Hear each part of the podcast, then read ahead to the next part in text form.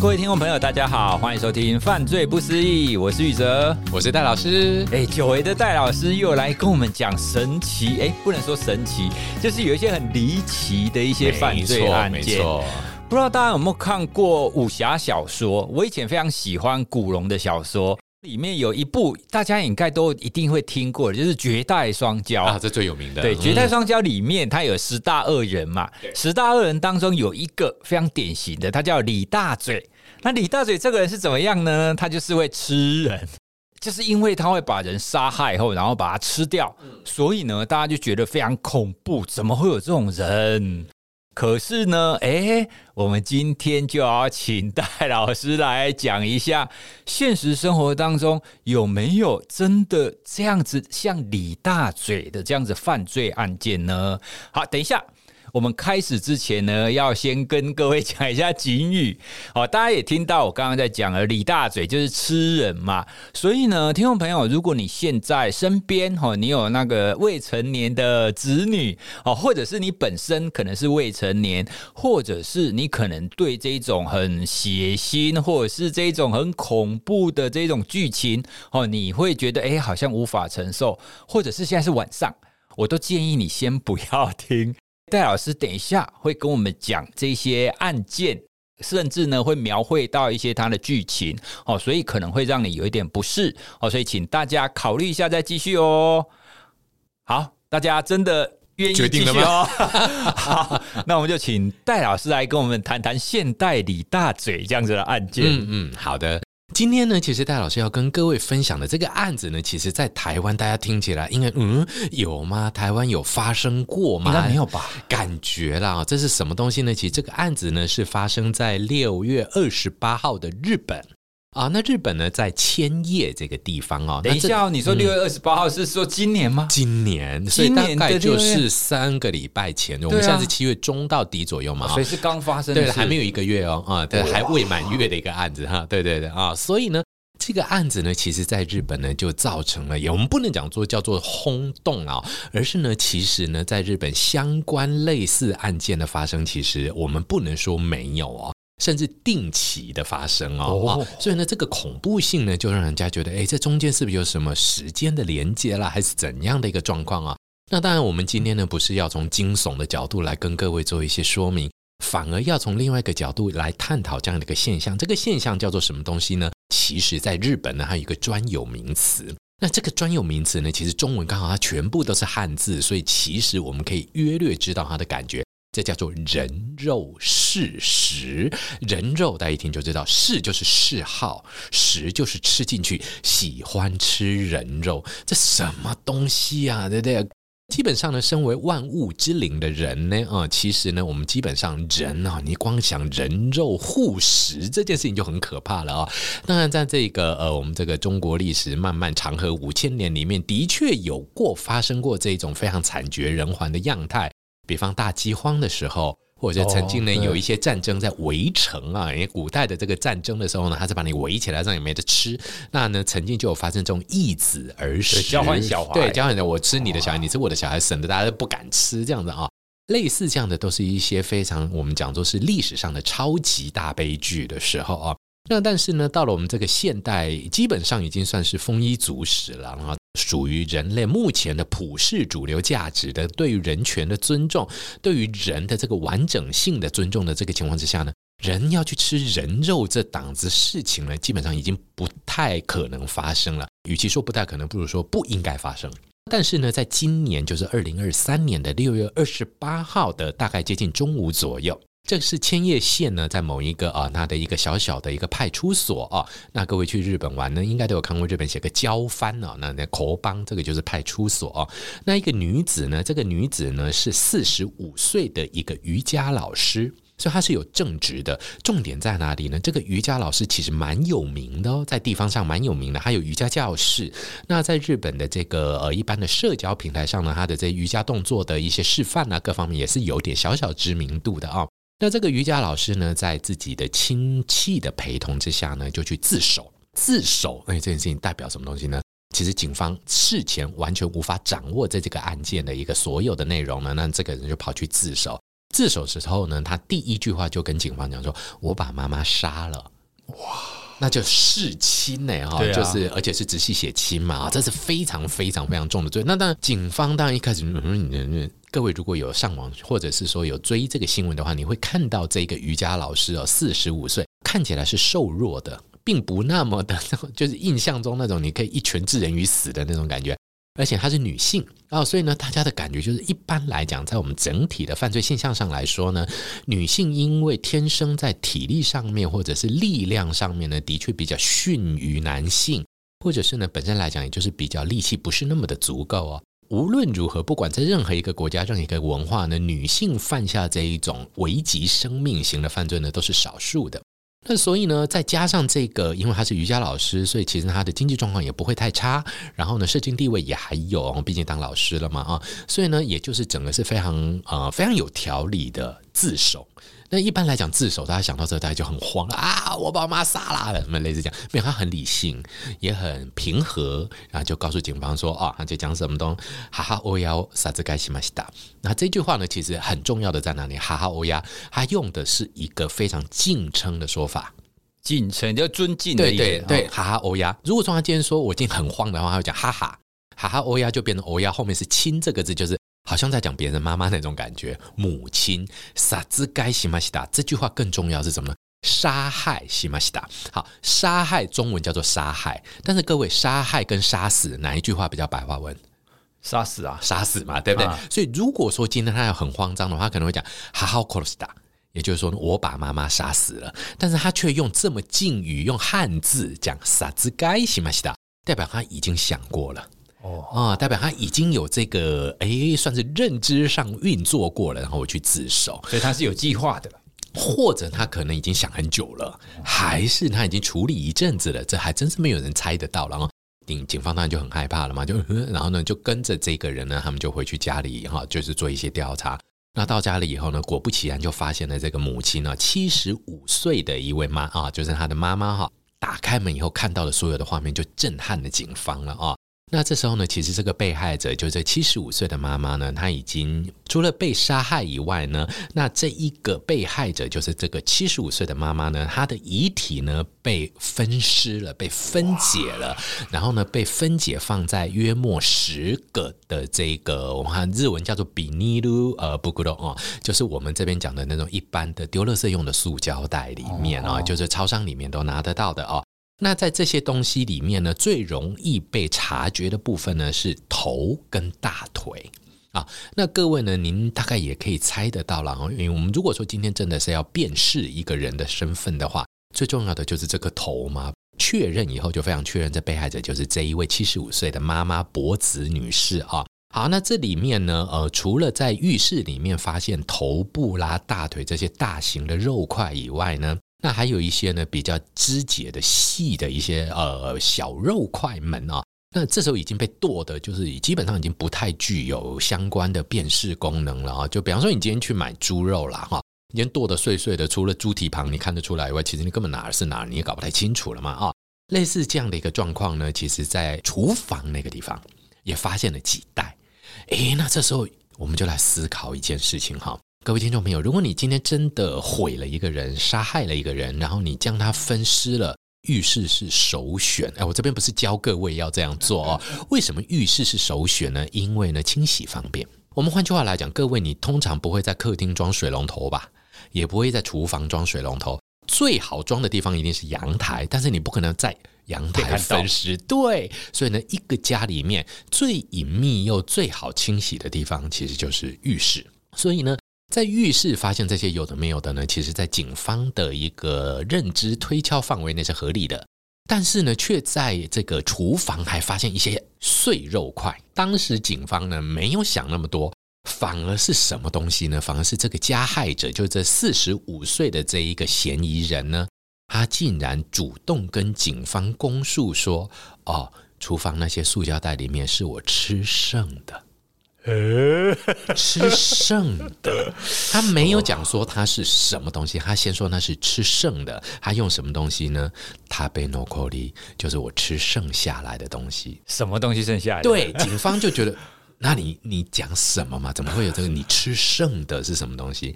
他还在讲说什么东西呢？哦，我妈妈。就是说，他把自己的妈妈吃剩了啊！好，那是什么东西？当然就非常非常的惊悚了啊！那当然呢，之后警方要开始做笔录哦，二十四小时内的这个笔录，在警方的做笔录过程中的这个加害者啊，也就是这个加害嫌疑人啊，这位四十五岁的瑜伽老师呢，他巨细靡遗、极端清楚而且正确的交代了他杀害母亲的过程啊。包含使用这一个呃，算是皮带，就绳索类的东西呢，以绞杀的方式呢，就是勒脖子的方法呢，杀害了他的母亲以后，然后呢，先运到浴室去做初步的肢解。他还交代得很清楚，为了避免血液的乱喷，所以先静置了大概半天。也就是说呢，让这个血液呢先有一点凝固也好，至少不要在还在非常的血量很大的情况下做这个处理啊。然后呢，他用自己家里面的这个菜刀啊，然后呢做这个遗体切断的工作。那因为他本身是瑜伽老师，平常对于身体的一些脉络、经络呢有一点点的了解，所以他也供述说呢，他在切断这个遗体的时候没有遭到太大的困难，他不觉得这个对他的专业有什么样的障碍啊，他觉得他就处理完了。处理完以后呢，他就讲这样的一句话，他讲说呢。另外，我把遗体的某些部分吃掉了。他写说呢，一代诺一季布塔贝马西达，我把它吃掉了。吃掉以后呢，他还把它切成一小块。以后之后他说什么呢？塔贝鲁兹莫利的是什么叫塔贝鲁兹莫利？就是说预计继续吃。所以这就变成整个案件里面呢最惊悚，与其讲惊悚，就啊，这是在搞什么飞机啊？这样的一个概念就出现了。所以呢，这时候呢，当然警方在做完了所有的笔录以后，那就这遗体就移送给这个法医进行解剖，法医就要开始拼凑这个遗体嘛，哈。果不其然，当然没有错，那这个人就是这个掐脖子绞杀了啊，也就是这个绳索的这种压迫死。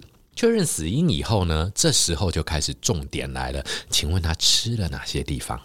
嗯，这个就很可怕了啊！屁股，我们感觉好像屁股肉最多。其实呢，这个瑜伽老师呢，他把自己的母亲杀害以后呢，吃的是内脏。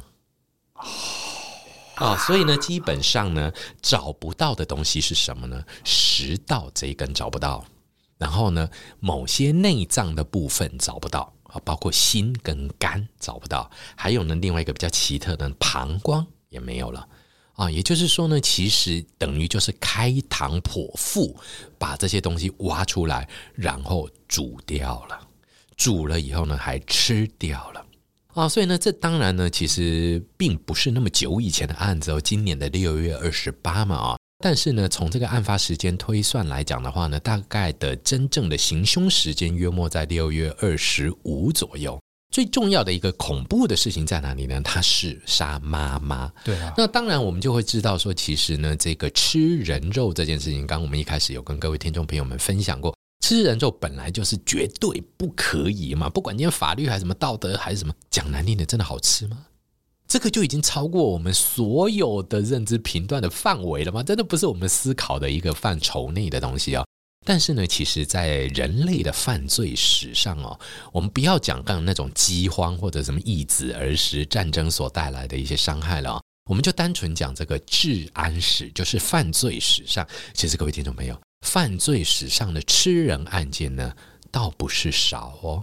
真的吗？对，并不会非常非常的少。呃，我们呢举例来讲，整体上面，我们就先以日本的有名的案件来讲了哈。日本其实最早期呢，在这个吃人的这个概念上面呢，是一个非常经典的指标级的案例。这个案例叫做巴黎人肉事件。巴黎，巴黎，巴黎，也就是法国的首都巴黎。哦、对，你想，你奇怪，日本的案件干巴黎什么事？对不对啊？这是一九八一年的案子啊。这一个案子呢，其实被害者呢并不是日本人，被害者呢是一位荷兰的留学生啊，在法国。那当然，加害者是日本人，所以就变日本的案子了哦。那这个加害者呢，当然也是日本留学生。那这两个留学生呢，当时这个男性是三十二岁，女性是二十五岁啊。他们一起在巴黎留学，然后就认识了。那当然呢，也发展了一定的感情。发展了一定感情之后呢，竟然。某一天，这个男生呢就用枪从背后开枪把女生给轰了。这当中应该有，有点什么，对，只是当年呢能够留下来的相关的调查非常的少哦，所以呢之后呢，哎，这个男生呢之后所有的事情当然都是极度可怕跟违法的啊、哦。那首先呢，他就把这个女性的遗体等到她的血液干了以后，流干了以后，衣服脱下来进行遗体的玷污哦，也就是我们现在讲的叫做遗体毁损。与其讲遗体毁损，不如说我们用最白话文奸尸。做完了这件事情以后呢，他竟然呢把这个女生呢的肉割下来，这里就不一样了。我们刚刚讲的这个呃千叶县的瑜伽老师吃母亲的这件案子呢，他是煮熟了吃，但是巴黎人肉事件最可怕的是这个人吃生肉，哇，就这直接吃生肉啊。之后呢，他用照相机呢把这个遗体的样态呢巨细靡遗的照相记录下来。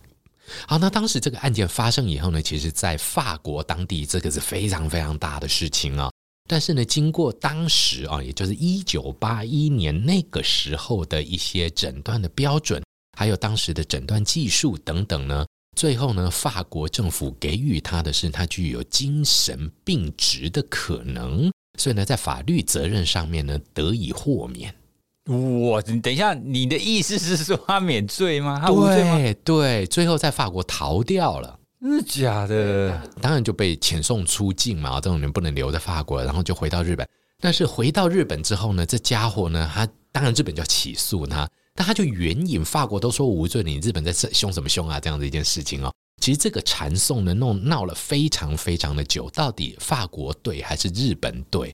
那当然，这一个人呢，啊，也就是这个加害者，这个加害者叫做佐川一正啊，他甚至呢还用本名出书，出书说人肉好不好吃，出书说人的味道是什么，非常没有人性的书籍，竟然造成大卖，当然也就是满足了很多这一种呃猎奇、好奇啊一些好，那甚至呢，当时他的说法是。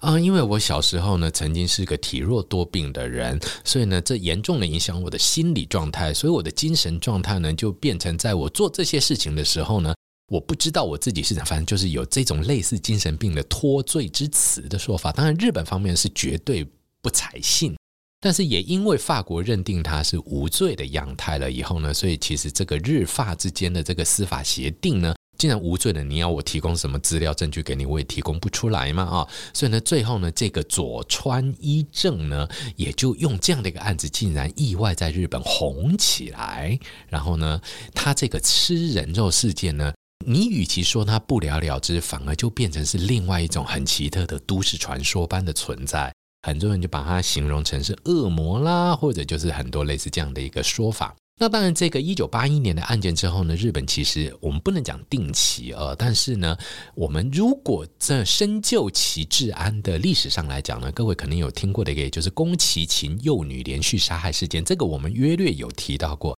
它呢也是有这个吃这个遗体部分遗体这样的一个样态哦。那再到我们刚刚跟各位听众朋友分享的这个六月二十八号的瑜伽老师吃遗体的这个样态呢。其实总和讲起来呢，我们就会发现，好像人们在破坏遗体这件事情上面，在某一些特定的犯罪人身上，其实似乎是看得到的常态。那这个可能大家就我们诶，哇塞，有一次有跟各位聊过了，或者说可能各位如果在其他的平台有听过戴老师的分析的话，我们有聊过那个就是香港那一次的案子。煲汤的，对对对对对啊、哦！这个案子呢，也是今年大概三四月的时候哦，在媒体上有很久的时间了啊、那也就是说呢，这个香港名媛某某啊，这个哈、蔡天凤小姐嘛，哈，她是被害者，被她的前夫啊，然后呢伙同其家人啊，然后呢在自愿上车的情况之下呢，然后被有点像是半软禁式的绑架到这个乡间，然后最后被杀害分尸以后呢，她的头部呢还被拿去煮萝卜汤。除了这个以外呢，大家对于这个港澳地区好像还听过另外一个更有名，还拍成电影叉烧包。对，人肉叉烧包。有，我记得那时候就有一些媒体用这个问题问，有一些记者哈曾经问我说：“戴老师，为什么香港人不是叉烧包就是煲汤？他们是不是对人肉有特殊的料理的嗜好？不是，可真的不是这样讲。好，我们换个角度上面来说了啊。其实呢，我们今天如果说就这个，我们先讲这个所谓的人肉叉烧包或煲汤这样的一个案例哦。我们仔细来思考这一种案件发生的最源头哦。所谓的最源头，也就是人被人杀害这件事情哦。那我们来思考一下这个现象：一个人 A 杀了一个人 B，A 把 B 杀掉了。杀掉以后，当然他满足了自己杀害的这种冲动性也好，情绪上的欲望也好，各方面都好了，OK 了，A 获得满足了。麻烦的事情来了，杀人其实不难。我们讲一句话，如果真的是枪了，那么一枪就毙命了嘛。刀嘛，今天讲句最残忍的话，在台湾的治安史上发生最可怕的这个杀人案件，其实是这个呃，民国七十几年、八十年那个年代的时候，有一个叫林清月弑亲案呢。他是以林清月是一个刚满十八岁、十九岁的这样一个青少年，那当然他呢，呃，就是游手好闲了啊，然后就是相对来讲呢，呃，可能是反叛期这样子。那他觊觎自己爸爸妈妈丰厚的遗产哦，所以呢，伙同他的好朋友呢，残杀自己的父母亲一百多刀。哇，对，就是慢慢让他们流血而死，因为他会觉得这个叫做重伤害致死啊，不是杀人。你就知道他多聪明哦，他想要用这一招来去规避。好，那当然呢，最后还是被判处死刑了啊。整体上面来讲呢，也就是说，你今天要把一个人杀一百多刀让他死，这个就是凌迟啊，这个古代的凌迟之刑了。所以真的讲起来的话，杀人这件事情的确有可能因为一时气愤呢，不共戴天啊，仇恨啊，各方面都有。但是过了就麻烦了，一个人就死了，死在那里那么大一个，啊在遗体遗弃这个部分，也就是我们今天做了犯罪行为之后呢，十个犯罪人有十个会必须去思考如何毁掉基证，对，也就是我们这个犯罪事实怎么把它抹杀掉嘛，对不对啊？所以呢，比方说像窃盗好了，很多人都会赶快去变卖成现金。或抢夺，或者是强盗，好了，很多人都会赶快留下现金，包包丢在路边。啊，这些通通都是这一个呃，除了延迟我们今天的办案以外，更重要的一件事情呢，也就是希望让我们这个警方呃能够找不到直接的线索，因为没有证据，没有证据嘛。我拿的是钱，你光你又没有讲号码，对不对？对啊，每个人家自己皮包里的钱又没有编号嘛，对不对哦？所以呢，从这些角度上面讲起来呢，当一个人被你杀了，然后遗体躺在那边，最可怕的就是尸体会说话。尸体会说话这句话呢，是我们这个前法医杨日松先生的名言呢。他呢告诉大家说呢，其实犯罪这件事情，虽然被害者离开了，但是他的身体会说出所有的秘密，包含时间。我们知道有尸斑的出现，有非常非常多的线索，就是在遗体里面。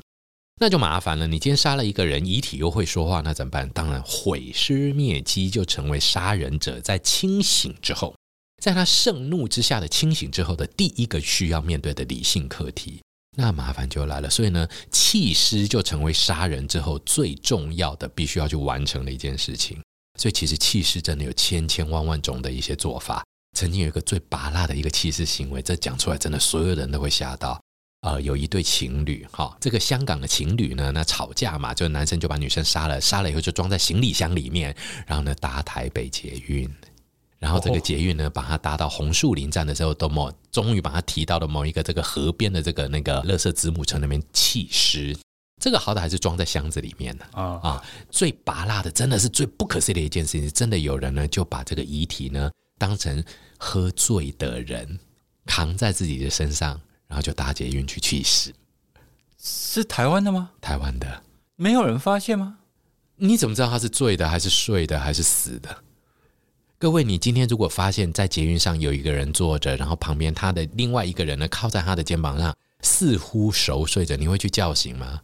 我会觉得怪怪的，但是也不会想那么多，没有错。可是我会一直盯着他看啊，怪怪的啊，对，怪怪的。然后连下去的时候都要扶着，我都还要背着他，对不对？对啊，对。但是呢，实际上大家都只觉得怪怪的，但是会不会有那个一步踏出去说，哎，刚刚那个真的很怪，就没有人做这件事情？这个这个真的有发生过，发生过啊，对，大概几年前。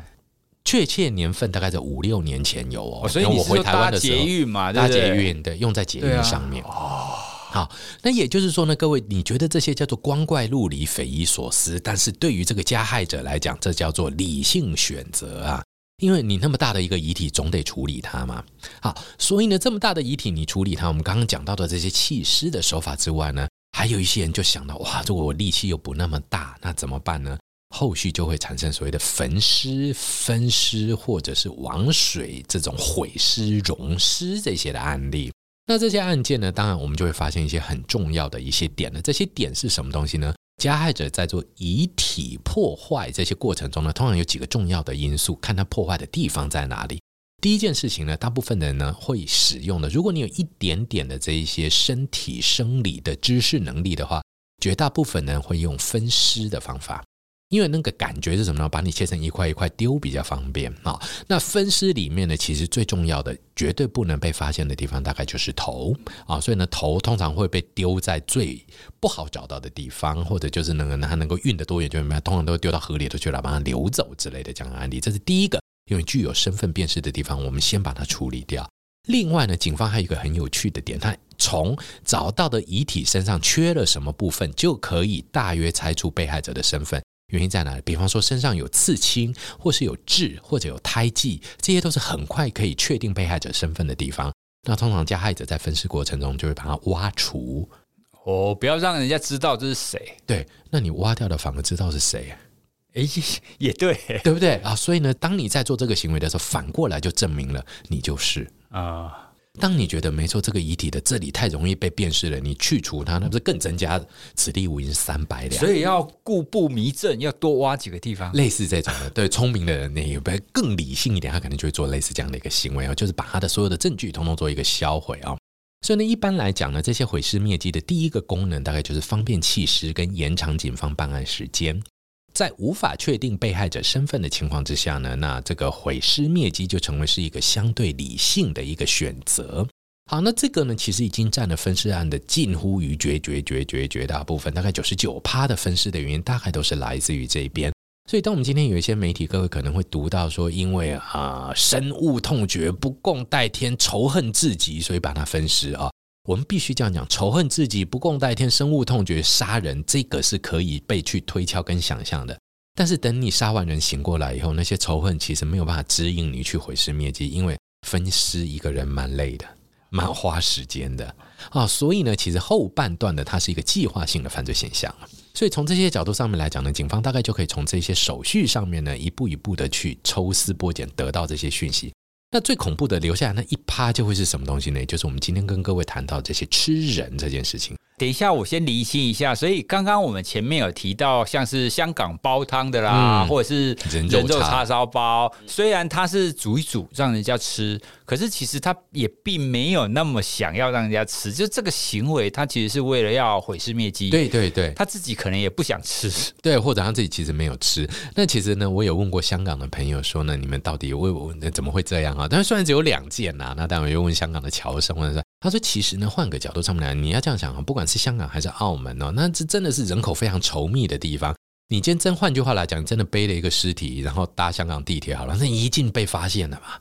人那么多嘛，对不对？而且呢，实在太稠密了哦。所以呢，其实毁掉一个人在香港最好的方法就是吃掉他。”就完全不见，对，你丢到海里也麻烦，因为呢，香港我那时候有听香港的那个朋友讲，他说，其实香港的这个暗流啊，它因为它是在珠江口嘛，啊，所以香港的海流跟河的这个洋流、河流各方面的很复杂，所以呢，其实你丢到海里头呢，绕一圈它又冲回来了，而且香港岛很多嘛，嘎来嘎去，嘎来嘎去的，最后就搁浅在某个小岛上就被抓到了啊，所以换句话来讲，丢海里不是正确的选择，而且香港海边都是豪宅，都是这些演艺人员的别墅。二十四小时的这个监视器在看呢，也是很麻烦。所以呢，干脆怎么样呢？放在自己家里。那放在自己家里会臭掉。那干脆怎么办呢？冰起来，冰起来。那或者干什么呢？就这样把它煮掉。因为香港就很流行煲汤，所以呢，你就多用一点瓦斯，好像也没什么太多的奇怪。类似这样的概念。所以呢，其实人肉叉烧包，或者是我们讲的这个香港的煲汤事件，比较多的还是在属于非人肉食的这个部分，还是在这个毁尸灭迹这一块。所以呢，从毁尸灭迹呢发展到这个极为少数的这个人肉事实现象里面呢，其实呢，我们从这个角度上面来讲，应该这么说，在人类的治安犯罪史上面呢，这些每一件都是非常惊悚的。除了我们刚跟各位报告的这个巴黎人肉事件之外，那其实呢，这个佐川一正这位加害者呢，之后在他的书里面也有提到，他吃人的理由到底在哪里？因为我爱他，我要他成为我的一部分。好，这个呢就变成吃人肉的第一个理由。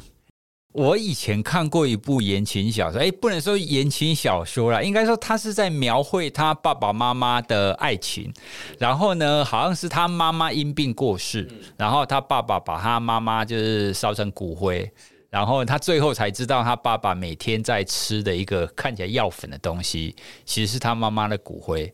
他就把太太这样一直吃吃吃吃吃。然后你就是跟你刚刚讲的一样，就是因为留在我身体里，对，所以我我们两个想要合一。当时看到这个故事的时候，是既惊悚，然后你又会觉得说，嗯，怎么可能？这个想法有点怪哎、欸，哎、嗯，但是其实，其实，在我们这个事实人肉的这个理由里面呢，这个算是大宗的理由哦。虽然这样的案件很少，的确没有办法量化研究了啊。但是在直性研究里面，这些案件里面来说呢，很大一部分，尤其在情人之间的这一些杀害现象之后的吃人肉的现象呢，很大部分会来自于一个就是所谓的“我要跟你合而为一”爱的概念。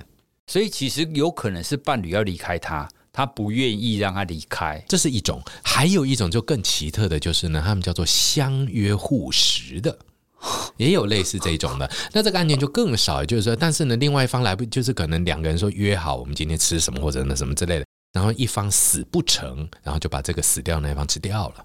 类似这些案例呢，其实在人类的这个我们的案件记录史上呢，啊，当然很确定的案件，老师这边就比较不能掌握，但是的确是发生过啊，相关的这些案例。好，那这些人肉事实现象，第一个概念当然就是说，如果说我们今天呢，有人有这个偏颇的感情观、过度的独占欲，这个部分呢，会有这样的第一个想法。第二种呢，也是吃人进去，也是根基于爱，也是根基于独占，但是他的动机有点不一样。第一种是我爱你，爱到不能没有你，把你杀了吃进去；第二种是什么东西？我爱你，爱到不能没有你，而你又要离开我，好，我让你离开。但是呢，我不要把我以前用过的东西给下一个人。哎，这种就比较常见的会是什么东西呢？在台湾就发生过的什么东西呢？遗体的某些部分被裁切下来。这个案例其实呢蛮有名的，是日月潭的母女杀害事件。妈妈跟呃两个女儿呢都被这个男性加害者呢杀害之后分尸。那当然，这个加害者呢是跟母亲呢有感情的纠纷，最后呢，他因为杀了妈妈，所以呢，对于呃，在这个女儿在找妈妈的过程中呢，又继续诱骗两个女儿把她杀死了这样的一个案件啊。好，这加害者呢，最后对这被害者，也就是这个母亲的遗体做的一些破坏现象，比方说呢，我们常见的啊，就会什么把嘴唇割下来，这是跟我接吻的地方，我不要它变成别人的。或者是乳房被切下来，那通常我们又会发现的是单侧乳房居多，这不太清楚了。可能也许他们的喜好就某个地方，可能就那个触感吧，哈。或者也会发现有所谓的下体破坏。那这些部分呢，大概都来自于这个加害者呢极度偏颇的这个独占欲，觉得你离开我，人离开我，心离开我就算了，以前我的东西还是我的，我要留下来。对，那这一种呢，就比较不会到吃，但是如果到吃进去呢，呃、我们在案例上面到目前的确是比较没有掌握。但这种遗体破坏，尤其是这种特定的具有性爱意味的器官的割除，那这些呢，其实就比较可以猜想得到呢，这个加害者背后对于这种独占欲上面的欲求啊。所以呢，这个是第二种也，我们叫做基于变态的爱所延伸的过度的独占欲所带来的这种遗体破坏现象。那这两种呢，其实已经占了绝大部分了哦。所以，我们接下来还要再谈的，大概就通通都是个案形式了。举个例子来讲，我们有听过的哈，能够掌握，就是日本也是发生过的一个这个青少年，这个就是蛮可怕的青少年的犯案呢。他呢，把自己的妈妈杀掉以后，把母亲的右手锯下来，然后呢，放在窗口，把它插满了针，说这叫仙人掌。哦，实在我无法想象，对这个就很不舒服的一个感觉了啊。所以呢，其实这种就已经是超过猎奇了，这已经是怪诞了啊，真是非常非常不可思议的。不，但这就变成什么东西呢？遗体的。操弄，或者是摆设，或者是遗体的审美的这种概念，他可能就会觉得这个东西是嗯，我要去 arrangement，我要去控制它，我要去摆弄它。那所以这样的案件呢，其实极端的少哦。那我们通常就会发现，这种案件呢，它会特意留下来的，大概就是说影视剧本素材这个部分，像那个《沉默的羔羊》这样子的一个遗体破坏上面来讲的时候呢，比较奇特的一个观点就是很少见的。他们希望继续维持这个遗体的生存感。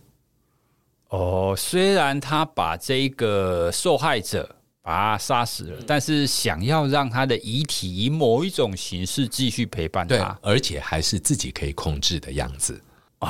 好，对，所以这个就另外一个角度上面来讲，也是高度控制欲的概念了啊。那但是呢，只是这个控制欲就是非常非常的自我中心，就是我觉得的，哎，所以这个概念是更可怕的了哈。我们可以跟这样讲。那当然，这些案件呢，真的是极端极端的少见，我们这里举不太出什么案例来啊。最后提到这个，当然就是今天的主轴，就是吃人，那干脆把你吃进去这样的一个案例哦。这个就是最奇特，也就是这一次瑜伽老师哈，我们这次回到这个千叶县的案件主轴，变什么东西呢？获取人类能量啊。那因为我们就这样想嘛，人嘛，你看我们吃猪，猪比我们笨笨的嘛；我们吃鸡，鸡也笨笨的嘛；吃鱼，鱼也笨笨的嘛；吃牛，牛可能要，但是就智能上面来讲，咱们叫做万物之灵嘛，对不对？那因为为什么不吃最高档的东西？在这些人的脑袋里面就出现这一个问号。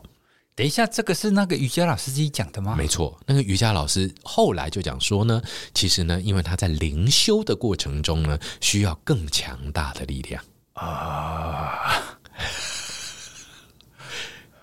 太强大的力量，这个是黑暗的力量吧？这个太可怕了。我们如果用物理学或生理营养学，人肉不是就蛋白质加脂肪再加？对啊，还有什么？